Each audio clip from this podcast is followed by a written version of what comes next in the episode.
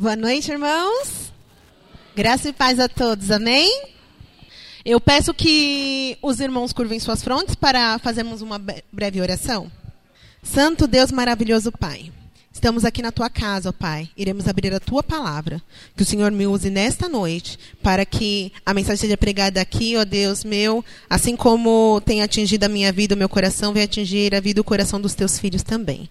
Pai Santo, nos transforme, nos restaure, em nome de Jesus. Amém. O tema desta noite é Restaurando a Devoção Pessoal. Qual é o papel da devoção na vida do cristão?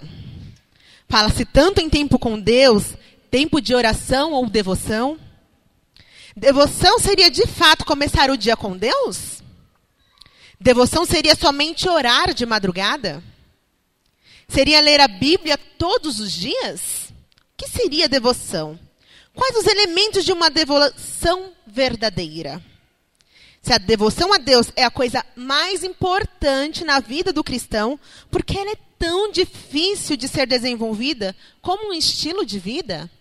Abramos nossa Bíblia para o nosso texto-chave desta noite, que se encontra no livro dos Salmos, capítulo 42. Livro de Salmos, capítulo 42. Nos versos 1 e 2, lemos o seguinte: Como suspira a corça pelas correntes das águas, assim por ti, ó Deus, suspira a minha alma. A minha alma tem sede de Deus, do Deus vivo. Quando irei e me verei perante a face do Deus vivo? A partir do texto que nós acabamos de ler no livro de Salmos, podemos aprender a primeira e talvez a mais importante lição do tema desta noite, sobre a devoção. A teologia sugere aqui uma comparação de um animal. Esse animal é a corça. Né? Eu até separei a imagem da corça aqui Vamos colocar aqui a corça e esse animalzinho aí, lindinho. Muitos conhecem como Bambi também, né? Eu imaginava que a corça fosse um pássaro. Passei 30 anos para descobrir que a corça, na realidade, é uma espécie de cervo, né? E, é, e essa corça, ela está suspirando pelas correntes de, das águas, segundo o salmista. Eu trouxe aqui uma curiosidade que eu vou ler para vocês sobre esse animal, para que a gente possa entender um pouco mais. A corça é um animal que vive nas altas montanhas. Por isso, passa grandes períodos sem beber água. Porém, quando desce por causa da sede, fica ansiosa e busca ardentemente pelas águas, sabendo que se não achar as águas necessárias, poderá morrer de sede. Da mesma forma, quando está sendo ferozmente perseguida por algum animal predador, ela busca as águas, e de preferência as águas profundas, onde poderá mergulhar inteiramente, de forma que as águas retirem o seu odor e seu perseguidor perca o rastro. De uma forma ou de outra, as águas são a sua, sua esperança de sobrevivência. O salmista traz aqui a ideia de um animal fugindo desesperado do seu predador. Ele está suspirando de sede. Encontrar as correntes das águas é a maior necessidade desse animal no momento. A sede que o salmista tem de Deus é provocada por uma necessidade no, me, no mesmo salmo, que é o Salmo 42, ele fala também de que as suas lágrimas são seu alimento de dia e de noite. Vamos ler aqui o verso 3. As minhas lágrimas têm sido o meu alimento dia e noite, enquanto me dizem continuamente: O teu Deus, onde está? Ele fala do abatimento de sua alma nos versos 5, 6 e no verso 11. Vamos ler o verso 5, 6. Por que estás abatido, minha alma? Por que te perturbas dentro de mim? Espera em Deus, pois ainda o louvarei. A Ele meu auxílio e Deus meu. Sinto abatida dentro de mim a minha alma. Lembro-me, portanto, de ti, nas terras do Jordão, e no monte Hermon, e no outeiro de Miser. E no verso 11, ele repete: Por que estás abatido, a minha alma? Por que te perturbas dentro de mim? Espere em Deus, pois ainda o louvarei. a Ele meu auxílio e Deus meu.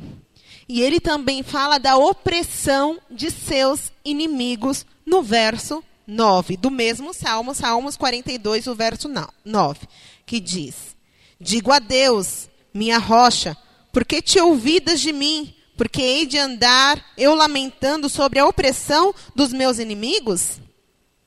As muitas necessidades da alma levam o salmista a ter sede de Deus. Ou seja, a desenvolver uma vida na presença de Deus. E nós? O que tem nos motivado a buscar a presença de Deus? De estar, de ter essa vida com Ele? Acredito que a maior necessidade que temos hoje é porque temos contra nós um caçador, no caso Satanás, que luta contra nós, nos persegue para destruir a nossa vida eterna. Então, a nossa batalha com o pecado deveria nos levar desesperados às correntes das águas de Deus. Sede da presença de Deus, sede de fazer a sua vontade, sede de lhe agradar, sede de amá-lo com toda a alma e de todo o nosso coração. Essa sede que falta em nós só vem através de um mecanismo, só vem através da oração oração na devoção e devoção na oração. Quando o tema é oração, percebemos que a razão das nossas carências espirituais é a falta de oração. Precisamos descobrir que não existe cristianismo genuíno sem uma vida de oração. De todos os fatores que a oração requer de nós, há um que é o mais importante: a oração precisa acontecer na nossa vida. Ela também precisa de tempo e de lugar. E levando em consideração esses, esses fatores, né, a oração, o tempo de oração e o lugar, qual deve ser o tempo da oração? Vamos pensar o seguinte: o nosso dia possui 24 horas, certo? Se subdividirmos esse período de 24 horas por períodos de 15 minutos, nós teremos 96 períodos de 15 minutos. Vamos ser sinceros aqui. Quantos períodos de 15 minutos nós gastamos na presença de Deus? Eu digo nós porque eu também me incluo nessa equação, nessa estatística. Quantos minutos nós dedicamos na presença de Deus orando? Né, o dia 24 horas, dividindo ele 15 é, minutos, damos 96 períodos. Quantos desses períodos nós separamos? Uma pesquisa sobre devoção pessoal, que foi realizada com pastores de diversas denominações, chegou ao seguinte resultado. Uh, concluiu que desses pastores que foram pesquisados, não foram só pastores adventistas, foram pastores de diferentes denominações. A média desses pastores que dedicavam devoção pessoal foram de 15 minutos. A, o tempo separado para a oração era de 15 minutos. Um período dentro dos 96. Agora, vejamos, se com os pastores, nossos ministros, é dedicado apenas um, um período desses 15 minutos, imagine com nós, né? com nós membros. Como está a nossa vida de oração hoje? Quanto tempo temos dedicado a Deus? Jesus no Getsemane estabeleceu um tempo mínimo para a oração com os discípulos. É, no, no livro de Marcos, vamos abrir nossas Bíblias no livro de Marcos, capítulo 14. Marcos 14, o verso de número 37. Marcos 14, verso 37. Conta é, o relato da história de Jesus no, no Getsemane. Voltando, achou-os dormindo e disse a Pedro: Simão, tu dormes? Não pudeste vigiar nem uma hora? O comentário sobre Pedro, a quem Jesus dirigiu esta pergunta, está no livro, comentado no livro Desejado de Todas as Nações, na página 713 e 714. Uh, e lê-se assim. fora por dormir quando Jesus lhe recomendara vigiar e orar, que Pedro preparara o caminho para o seu grande pecado. Todos os discípulos dormindo na hora crítica sofreram grande dano. Houvessem aquelas horas no horto sido passadas em vigília e oração, e Pedro não teria ficado dependente de suas débeis forças, não teria negado ao seu Senhor. 14, verso 37 de Marcos. No livro Caminho a Cristo, a mensageira do Senhor é, faz uma orientação sobre a oração, a qual deve ser, precisa ser a nossa oração de todos os dias. Caminho a Cristo, página 70, diz assim: Consagrai-vos a Deus pela manhã, fazei disto vossa primeira tarefa. Seja a vossa oração. Toma-me, Senhor, para ser, ser teu inteiramente. Aos teus pés deponho todos os meus projetos. Usa-me hoje em teu serviço. Permanece comigo e permite que toda a minha obra se faça em ti. Esta é uma questão diária. Cada manhã, consagrai-vos a Deus para esse dia. Perguntaram ao pastor Mark Firlin, conhecido evangelista é, mundialmente né, da Igreja Adventista. Perguntaram para ele o seguinte: Quanto tempo, pastor, é, você ora? Quanto tempo ele passava em oração? E ele respondeu: Oro até encontrar a presença de Deus. Que resposta, né, irmãos? Ora até encontrar a presença de Deus. O tempo para a oração encontramos que Jesus disse pelo menos uma hora, né? Vamos facilitar as nossas vidas. Vidas corridas, às vezes não temos como dedicar uma hora completa à oração. Mas temos esses 15 minutos, esses períodos de 15 minutos. Podemos dividir esses quatro períodos em quatro períodos de 15 minutos ao longo do nosso dia. 15 minutos pela manhã, 15 minutos pela tarde, 30 minutos pela. É muito não, é pouco se você parar para pensar. O que nós fazemos em 15 minutinhos? Né? E o lugar de oração? Né? Vamos ver. Além de precisar acontecer esse tempo de oração, que seja suficiente, a oração precisa de um lugar específico. Precisamos ter um lugar na nossa casa ou em outro lugar para estarmos a sós com Deus em oração. Um lugar costumeiro, assim como temos um lugar para dormir, temos um lugar para nos alimentar, temos um lugar para a televisão, precisamos de um lugar para estarmos a sós com Deus. Enoque, ele orava nos jardins. Jesus, ele procurava os montes e lugares solitários para falar com o Pai. E para que a vida devocional encontre sentido, cada um de nós precisa encontrar um lugar de solidão com o nosso Deus. No livro Obreiros Evangélicos, na página 25, encontramos seguinte conselho: As maiores vitórias obtidas em favor da causa de Deus não são o resultado de elaborados argumentos, amplos recursos, vasta influência ou abundância de meios. Elas são alcançadas na câmara de audiência com Deus, quando com sincera e angustiosa fé os homens se apegam ao forte braço do poder. No livro Obreiros Evangélicos, página 25. Quem aqui já viu aquele filme O Quarto de Guerra? É um livro, é um filme gospel muito, muito conhecido, e lá ele exemplifica bem isso. Aquela mulher, ela encontrou no seu closet, no seu armário, um lugar de oração, onde ela lá enfrentava suas batalhas diárias aos pés de Deus. Né? Talvez nós não temos, mas vamos separar né, um lugarzinho na nossa casa, um lugarzinho calmo, de tranquilidade, para nós dedicar esses momentos né, de devoção, onde só estejamos nós com o nosso Deus em espírito de oração. E a devoção na, nova, na madrugada? O que diríamos da devoção na madrugada?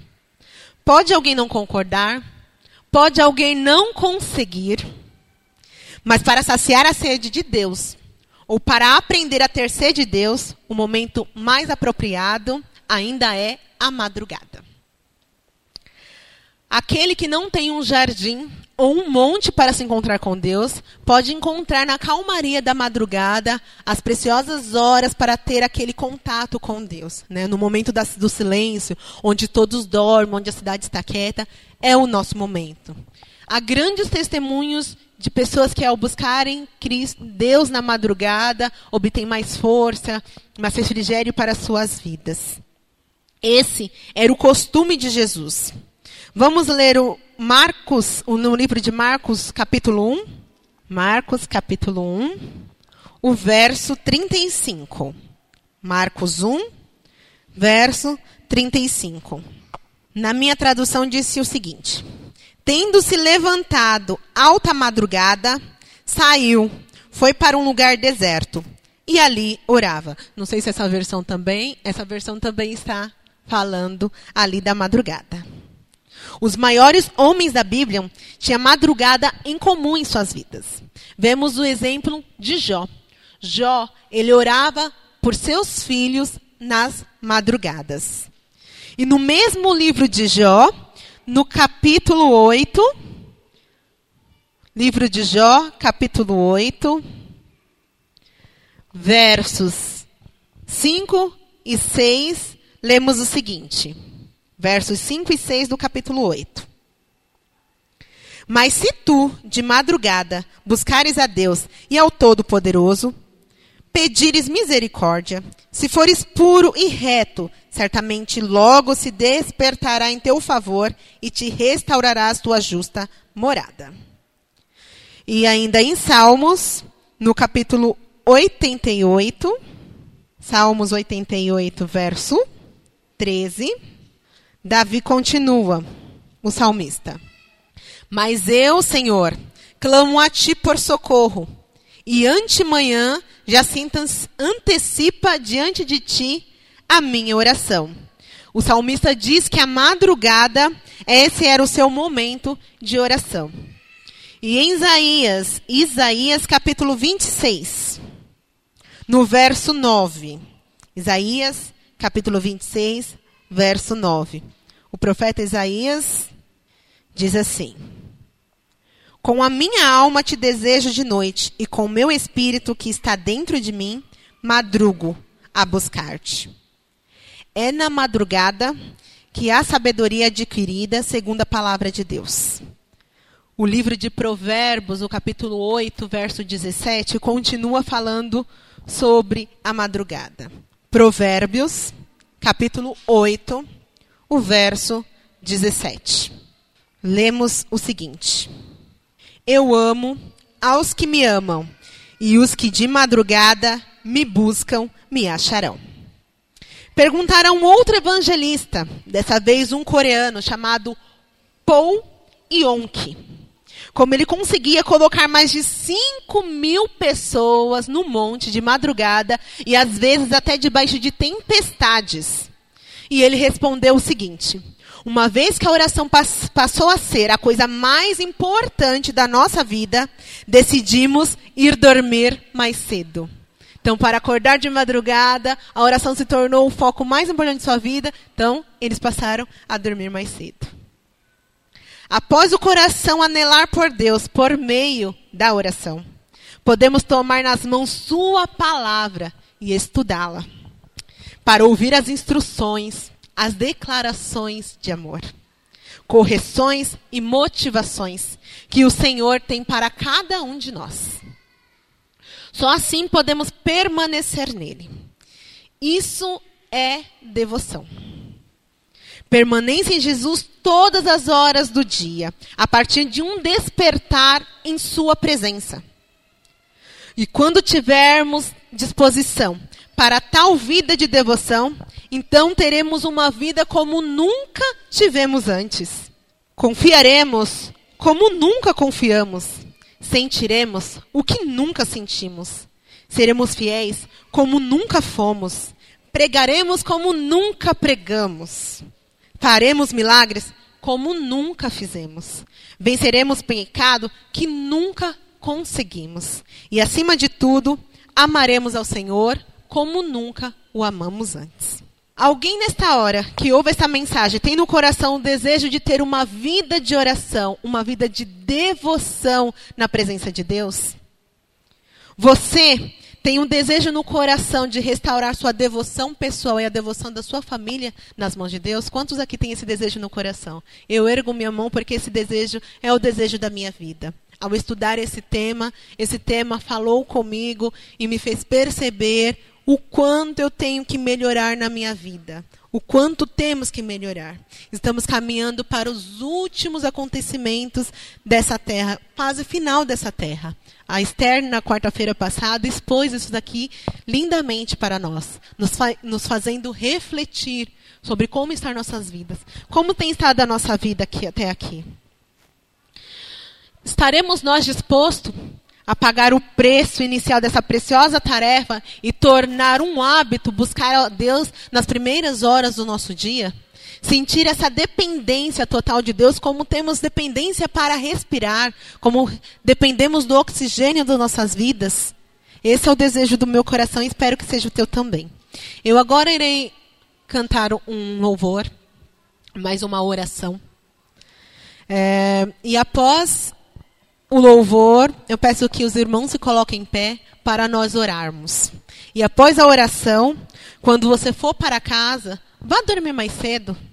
E logo pela manhã, busque a presença de Deus, pois Jesus, ele espera por você. Amém? Como suspira a corça pelas correntes de água, assim suspira, ó Deus, a minha alma. Oremos. Santíssimo Deus, amado Pai. Mais uma vez aqui em tua presença, Deus, rogamos, ó Pai, que o Senhor seja o primeiro, o último e o melhor em nossas vidas, Senhor. Que a cada dia venhamos buscá-lo em primeiro lugar. Que o Senhor nos santifique dia após dia. Que possamos, ó Deus, ter ânimos para buscá-lo nas madrugadas. Que possamos, Senhor Deus, separar momentos, ó Deus, para estarmos a sós contigo, ó Deus. E nos revigorar e revigorar as nossas vidas, ó Pai. As batalhas desse mundo é grande, ó Pai querido. Temos fraquejado muito, ó Pai Santo. A vida cristã, Pai, a caminhada cristã não é fácil, o Senhor bem sabe. O Senhor esteve aqui e passou por coisas ainda piores do que temos passado, Deus. Mas como a última geração, ó Pai Santo, que eu creio que somos a última geração a vivermos nessa terra, ó Pai, precisamos de porção dobrada do Teu Espírito. Precisamos, ó Senhor Deus, ser regado pela tua, pela tua presença, ó Pai Santo, precisamos buscá-la diariamente. Que o Senhor nos dê força, ó Pai, nos dê motivação para restaurar, ó Deus, a devoção pessoal contigo. Restaurar a devoção de nossas famílias, nossos filhos, nossos cônjuges, nossos pais. Ó querido Deus, transforme-nos e ao voltarmos para nossas casas, possamos voltar, ó Deus, meu, com um desejo sincero do coração de buscá-lo diariamente. Abençoai, ó Deus, o restante desta semana, nos prepararmos para o santo dia do Senhor. Em nome de Jesus, nos despeça na santa paz de Deus. Amém.